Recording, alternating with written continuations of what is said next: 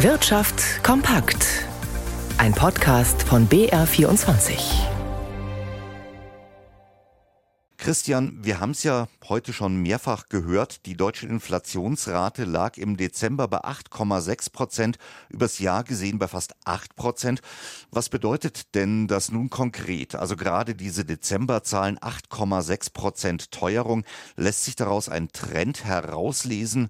Ist denn nun, denn in den Vormonaten waren wir schon über 10 Prozent, wenn man so will, das Schlimmste überstanden? Also das sind jetzt mehrere Fragen. Ich würde die gerne ein bisschen auseinandersortieren. Erstmal ganz konkret bedeutet das eine positive Überraschung. Experten hatten zuvor in Umfragen mit einer Inflationsrate von so circa 9 Prozent gerechnet, vielleicht ein bisschen mehr. Jetzt ist es ein runder halber Prozentpunkt weniger das ist gut. Ob sich da jetzt ein Trend herauslesen lässt, würde ich sagen, auf den ersten Blick ja. Wir hatten im Oktober den Gipfel erreicht mit 10,4 Prozent. Dann ging es im November, wie du gesagt hast, zurück auf 10,0. Und jetzt sind wir im Dezember bei 8,6 angelangt. Also der Trend geht nach unten. Wie nachhaltig dieser Trend ist, dazu traut sich derzeit allerdings unter den Fachleuten kaum jemand etwas Klares zu sagen. Und damit sind wir bei der dritten Frage. Ja, es scheint so, als ob wir das Schlimmste überstanden hätten. Aber es kann durchaus auch noch mal anders laufen. Was wäre zum Beispiel, wenn wir einen heftigen Wintereinbruch bekämen und plötzlich Erdgas, das in den letzten Monaten wegen des warmen Wetters wieder ziemlich günstig geworden ist, also wenn Erdgas jetzt auf einmal wieder knapp und recht teuer werden würde? Oder was wäre, wenn die Preise jetzt plötzlich anfangen würden, losgelöst von den Energiekosten zu steigen? Erste Signale dafür gibt es bei den aktuellen Zahlen. Im bevölkerungsreichsten Bundesland in Nordrhein-Westfalen hat sich die sogenannte Kerninflation im Dezember beschleunigt, also jene Inflationsrate, bei der die Energie- und Lebensmittelpreise herausgerechnet werden.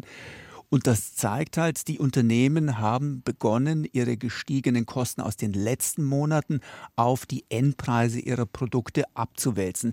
Und wenn nun gleichzeitig auch die Löhne weiter steigen, wie wir das ja auch bereits bei manchen Tarifverhandlungen erkennen können, dann droht eben die gefürchtete Lohnpreisspirale. Soweit ist es noch nicht, aber ausschließen kann man dieses Szenario eben auch nicht. Eine weitere Implikation ist natürlich auch die Auswirkungen auf die Geldpolitik der großen Notenbanken. Denn egal ob Fed oder EZB, weltweit haben ja die Zentralbanken bisher mit deutlichen Zinsanhebungen auf die Inflation reagiert.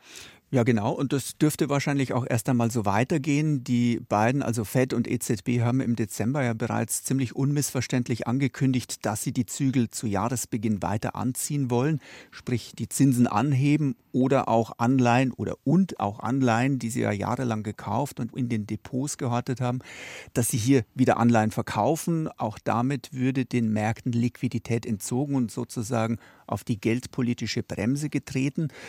Es gab jetzt auch gerade noch ein Statement vom Notenbankchef aus Lettland, der gesagt hat, er rechnet auf den nächsten beiden Zinssitzungen der EZB nochmal mit deutlichen Leitzinserhöhungen.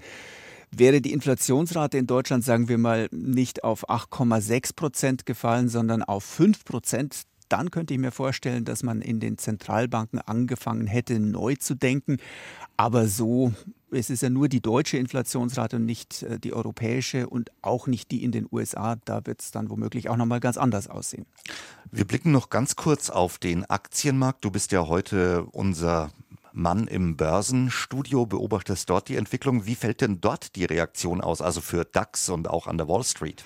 Unsicher. Man scheint dort die Zahlen genauso hin und her zu kauen, wie wir das jetzt gerade getan haben. Und äh, so ist der DAX mal gut ein Prozent im Plus, dann wieder nur ein halbes Prozent. Immerhin die gute Stimmung, die wir schon seit Handelsbeginn gesehen haben, die bleibt bestehen. Dafür steckt einfach zu viel Gutes drin in diesen Inflationsdaten.